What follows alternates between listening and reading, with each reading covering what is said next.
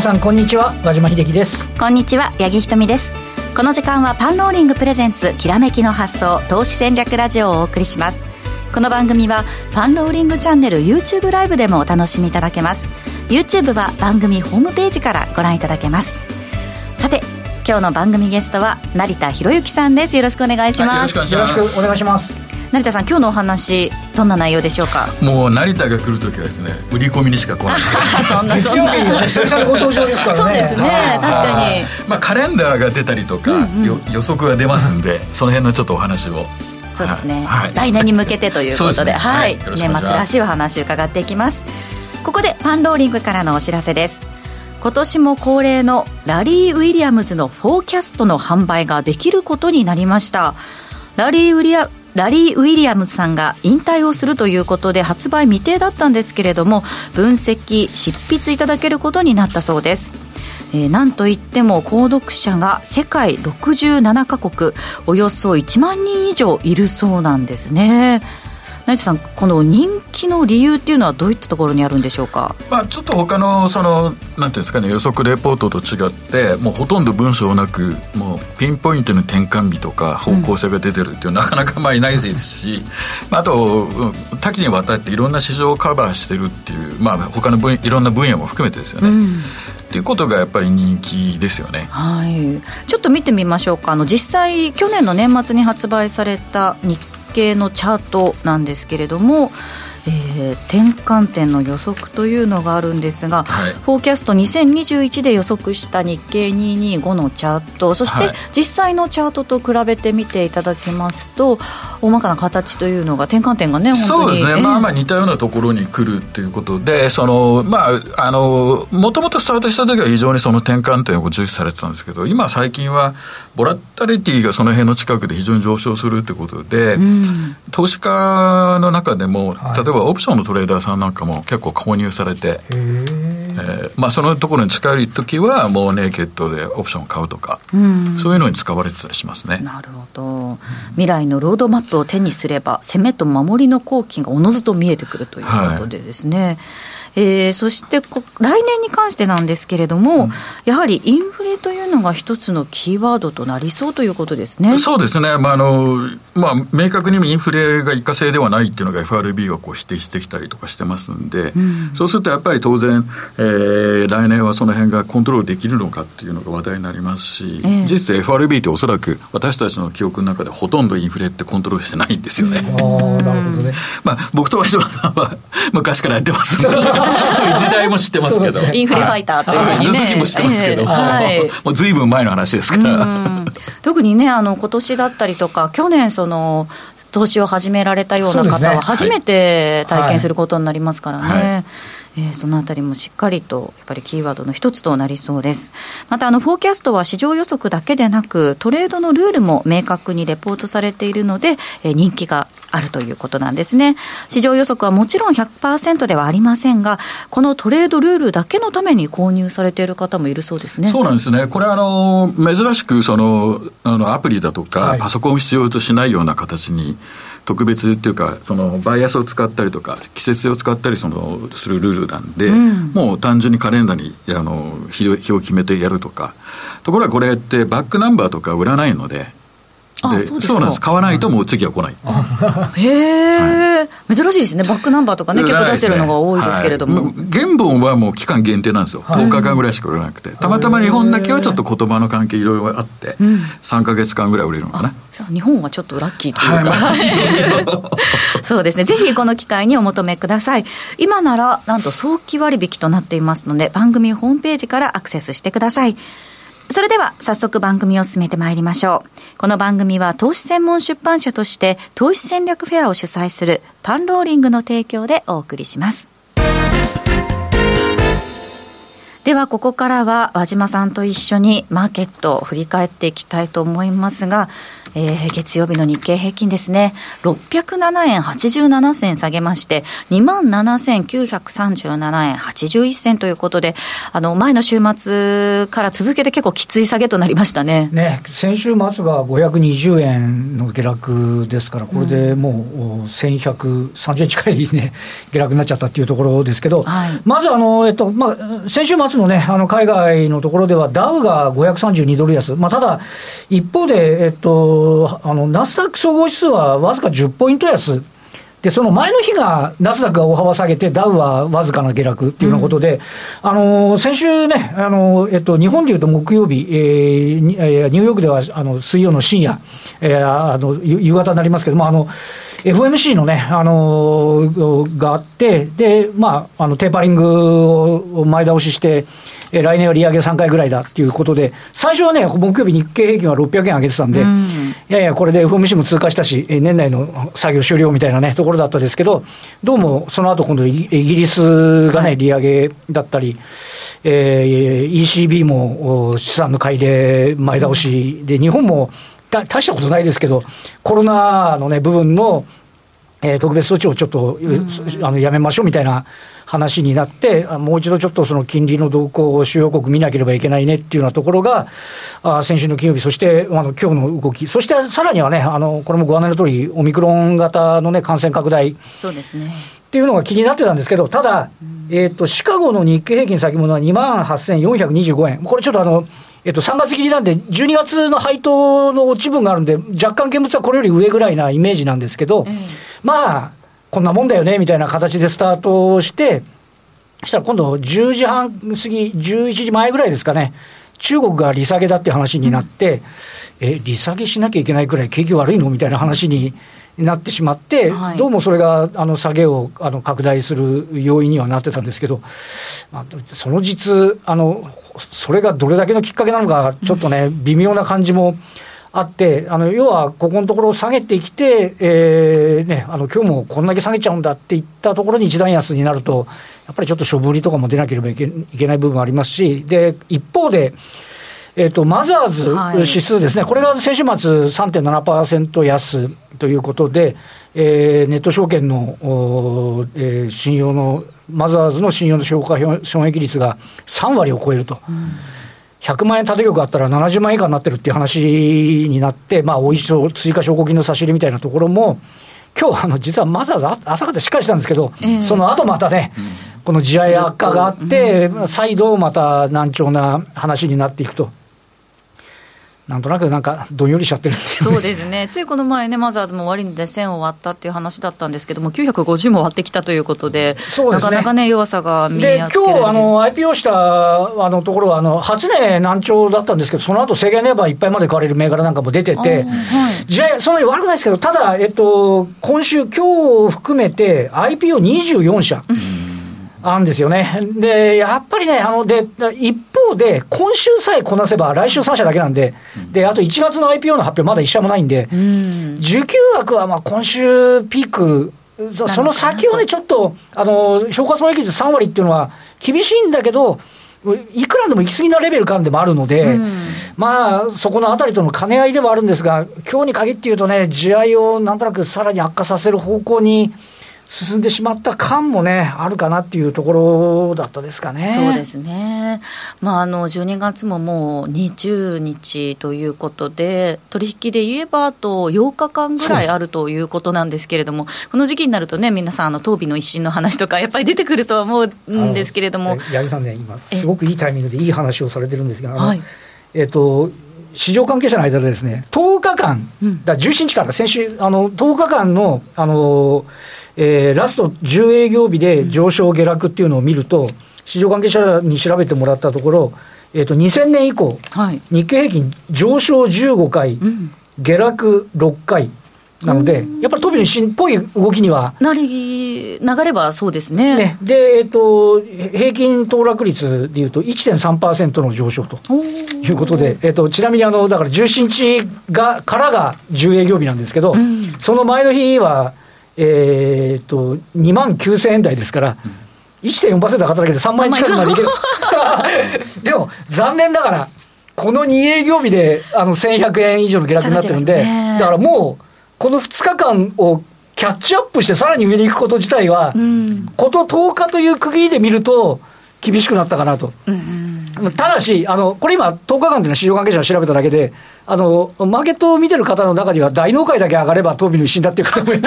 定義がね、ちょっとね。ちょっとね、あのそういうことも言えないことはないので、はい、まあ、そのあたりがね、どうなっていくのかっていうのも一つポイントかもしれませんね。そうですね。まあ、そういった、この、ね、ちょっとこう、残り少なくなってきましたけれども、今年のこう、注目点というか、この先あと2週間、その10日間の間でですね、和島さん、今回のその、レポートではどういうことを書かれたんですか？あの、えっと、あのメルマガではですね、あのまず、あのまあ、毎回、えっとまあ、あの技術力とか、あとはビジネスモデルがしっかりしている企業の、えー、解説、えー、そして、えーとまあ、今週のテーマという形ですけど、テーマに関して言うと、あの少しここでまた EV 関連が話題になってたんで、はい、あのトヨタのあの、えー、バッテリー EV の説明会以降ですね、で日本の強い、強みがもある、えー、EV 関連をちょっとピックアップしてみました。それとあとは、えーと、あの今週のポイントということでは、その需給枠がどこで止まりますかみたいな。あところに関してのちょっとあの解説なんかをさせていただいておりますので、うん、ご興味ある方はぜひご覧いただければというふうに思います、はい、番組ホームページなどからお申し込みください。えこの後は本日のゲスト成田博之さんにじっくりお話を伺います。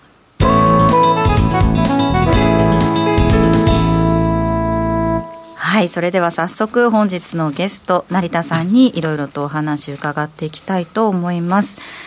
えー、よろしくお願いいたします。よろしくお願いします。まあ、セールスに来たというふうにおっしゃってましたけれども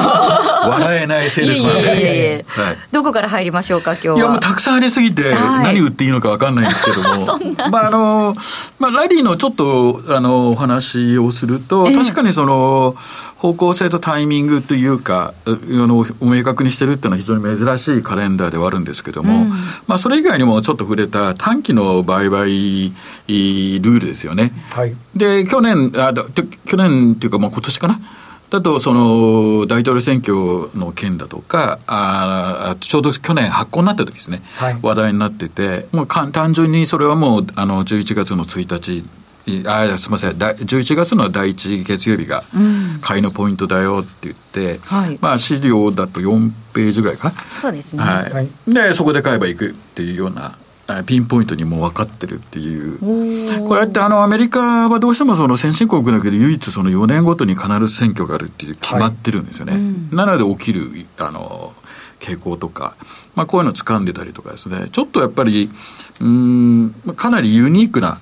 カレンダーなんで、うん、単純なその方向性だけじゃなくて、結構いろんなものを学べるっていうところが、はい、いいところかなと思いますけども、はい、確かにね11月の第一月曜日はベストな、ね、買い買い買い位置になってたってとこですよね。そうなんですよね、でまああのこれ以外にも結構当てるんですけども当然外れることも多いですから、はい、結構言われるんですけども、まあ、あの特徴のあるところを結構捉えてるんで、うん、それを参考に各自がいろいろ調べることもできてきますし。あなるほど、はい。まあ、結構。外れてるって言っても転換点と言っちゃえばいや合ってる時も結構ありますよね、はい。そうなんですよ、ね、そのなんていうんですかねその参考になるそのアイディアが結構入ってるっていうところが、このフォーキャストがまあ17、8年やってるのかな。まあ、結構人気かなと思いますね。あなるほど、うん、じゃあこういったその投資のチャンスというか、はい、投資のアイデアにしてもらえればっていうことも、ね、そうなんですよね、うん。うん、まあ、結局、主にアメリカ市場をカバーするんで、ただ日本はカバーしてないけども、はい、じゃあ同じあの考えで日本を見たらどうなるのかなという形でこう、うん、あの進めていっていただければなと思いますね。はいではちょっとあの投資アノマリーカレンダー2022ということで少しだけご案内しますと、はい、ただいま早期割引中ということで冊子版は在庫がなくなれば販売終了するということなので皆さんぜひお早めにお申し込みください。成田さんのこちらは投資アノマリーカレンダーということですね。そうですね。うん、まあこれまでな2年間はラリーと一緒にやってたんですけども、ラリー自身がもうちょっと引退してしまったんで、こう共同作業というのがちょっと難しくなってきて、はい、で、最初はじゃあまあやめましょうかって話だったんですけど、ただやっぱ季節性っていうところで、もうちょっとその詳しく見たいっていうご意見が結構あってですね、うん、じゃあまあ作ってみましょうって言ってる時にちょうどそのあの JPX が来年あの編成するんですよね、はい、なのでじゃあここまでのデータをいろいろとまとめておけばこの先参考になるなと思って、まあ、あの一つ公開しているのが東証マザーズですね。これもあの、はい、来年以降は変わってきますんで、うん、あれなんですけど、でもマザーズ銘柄っていうか、リストされてる銘柄なくなるわけじゃないですから。そうですね、はい、そうですね。でマザーズのあの指数自体もあのまだ、そうなんですね、計算はあの、えー、残りますからね、1年ぐらい続いてっていう話だったですから、はいはい、まあ、参考にしていただくと、まあ、持ってきてる資料で、マザーズだと6ページかな。まあ、これがあのマザーズの、なんていうんですかね、傾向としている特徴で、まあ、年初からこうちょっと下がっていって、はい、で、3月ぐらいまで緩くて、そこからこう上がっていくっていう、イメージで、で、まあ、あの7月からあのまだ徐々にこう弱くなっていって、えー、10月あたりからだんだんだんだん底堅くなって上がってきますよと、うん、まあこういう意外とやっぱりアメリカの株式市場に似てるんですよね。うん。で、まあ、丸で囲ったところを実際のチャート、まあ、あの、矢印もそうですけども、あの、まあ、ラジオの方は後で YouTube 見てもらえば分かると思うんですけども、まあまあ、いいところで、うん、そうですね、点点というか、はい、ポイントとなるところはそうですね、はい、やはりこの3月とか5月、5月7月とか、うん、やっぱ節目のところって、あんまり変わらないですよね。はい、やっぱりそれを事前に知っとけば、どのタイミングで変えるんだとかいうのがあのまあ、分かってくるので、うん、特にやっぱりこうマザーズ銘柄をトレードされてる方とか結構多いですから、まあ、指数がこうこういう時期であれば大体それ影響を受けるのがマザーズにリストされてる銘柄ですので、はい、まあ、参考にしていただければなと思います、うん、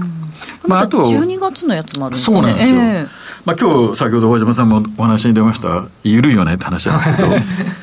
見てもらうとですね緩くて当然っていうデータなんですよね。えー、で、これ、どこまで緩いのっていうと、22日まで緩いんですよね。本当だ。うん、そうですね、10ページ。はい。これもデータで、2003年の9月ぐらいからのデータしか当初は開示してないんで、4年からの去年までので、大体17年間かな、で調べてると、まあ実はこういう形で12月って下げて上げて、でぐっと下げて、で、後半に向けて上がっていくと。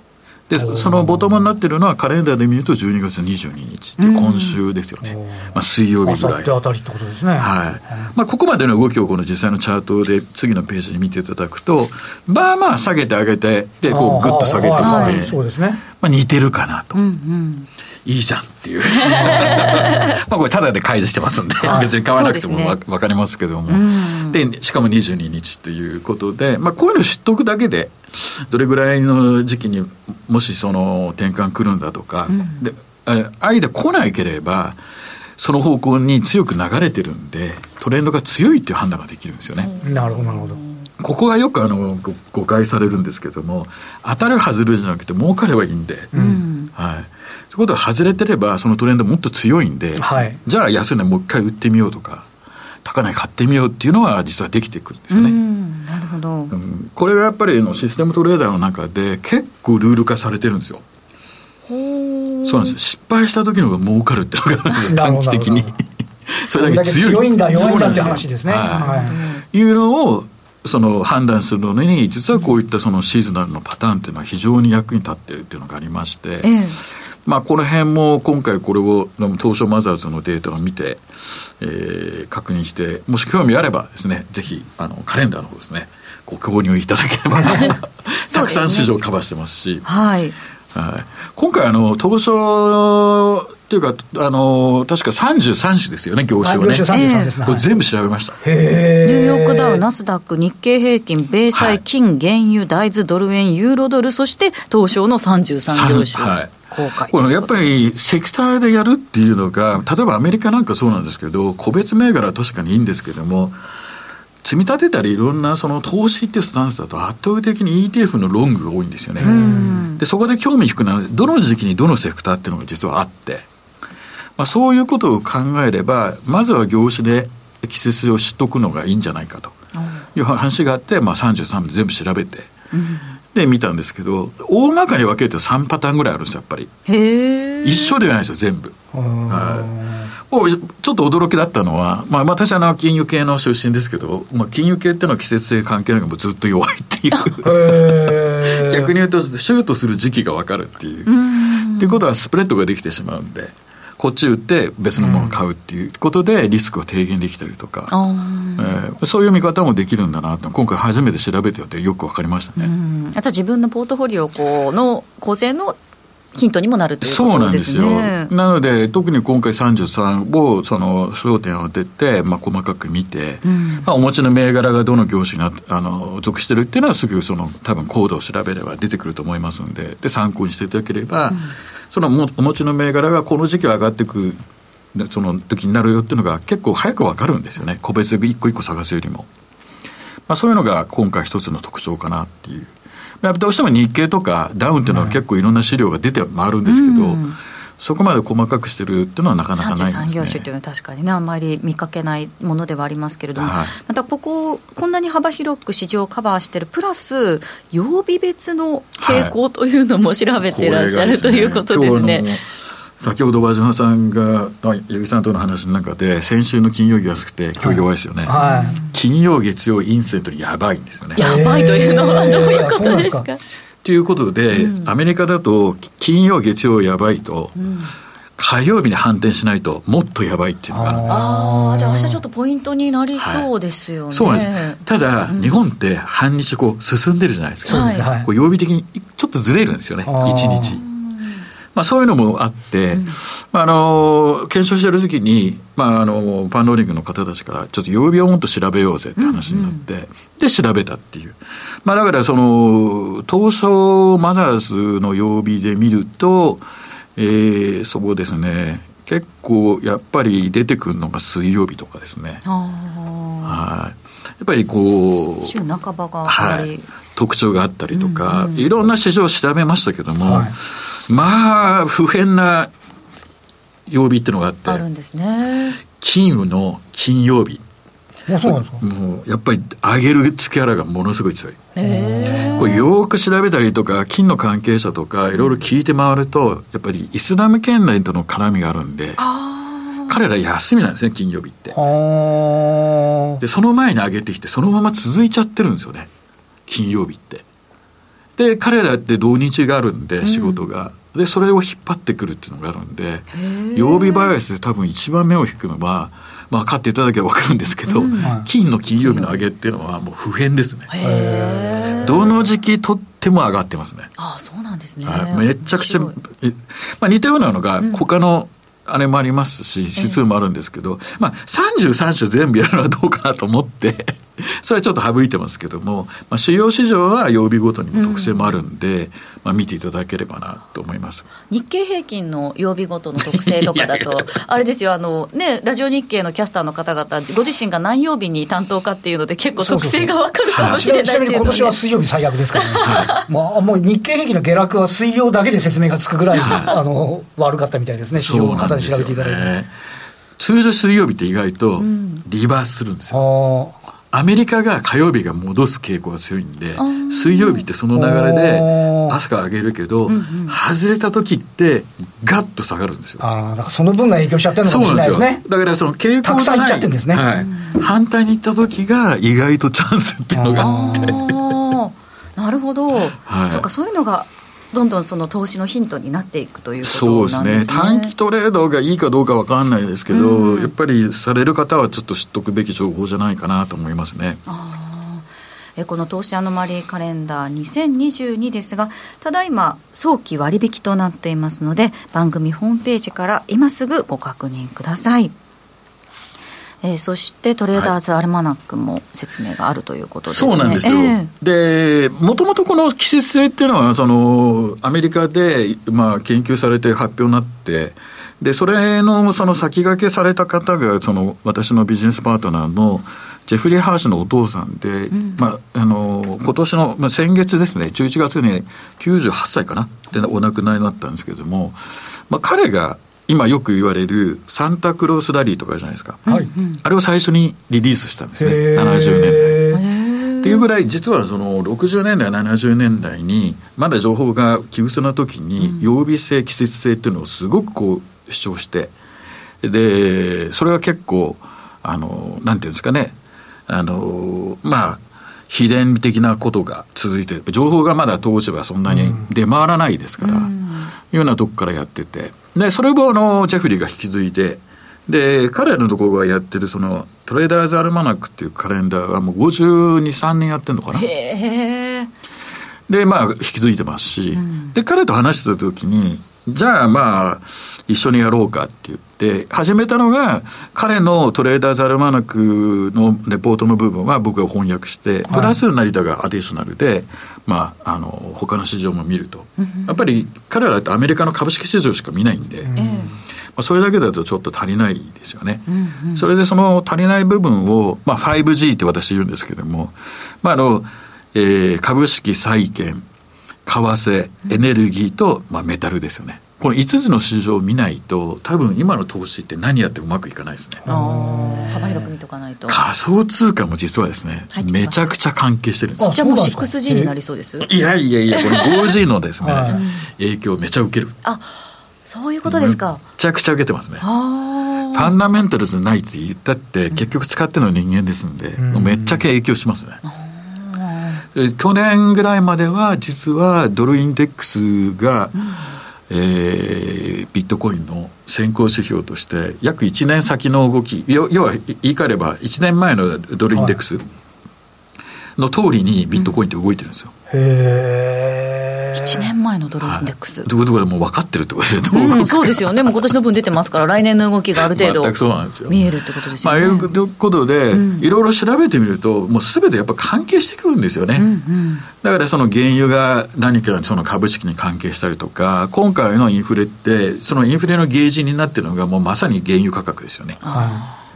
なので、じゃあ原油が高ければ、じゃあ債券売られるだろうとか、関係してくるんで、まあ、その辺をカバーしてるのが、このトレーダーズアナマック。では、私がやってるのがその 5G のレポートですよね。なるほど。はい。えー、そうですね成田さんのその 5G のレポートでは短期トレードとして、はい、いろいろお話この後ですねあの延長配信の方でさらに詳しく伺っていきたいと思いますこちらも詳細はホームページからお願いいたします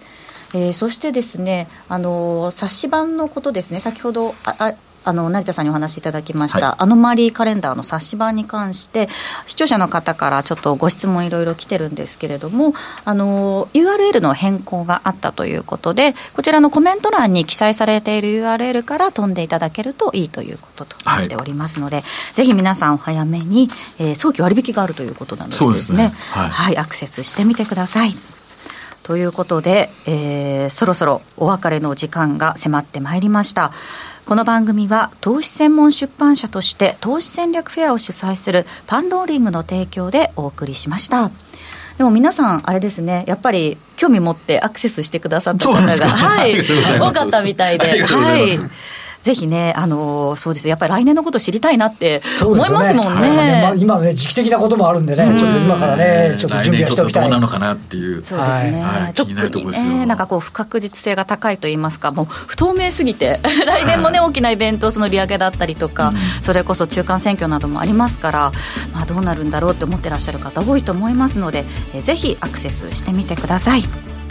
えー、そしてこの後のパンローリングチャンネルの限定配信では、えー、成田さん先ほどお話しいただきましたトレーダーズアルマナックこちらのお話をさらに詳しく伺ってまいりますので引き続きぜひ YouTube でお楽しみください。ラジオの前の皆さんとはこの辺りでお別れとなります。来週も素敵なゲストをお招きしてお話伺ってまいります。パンローリングプレゼンツきらめきの発想投資戦略ラジオ今週はこの辺りで失礼いたします。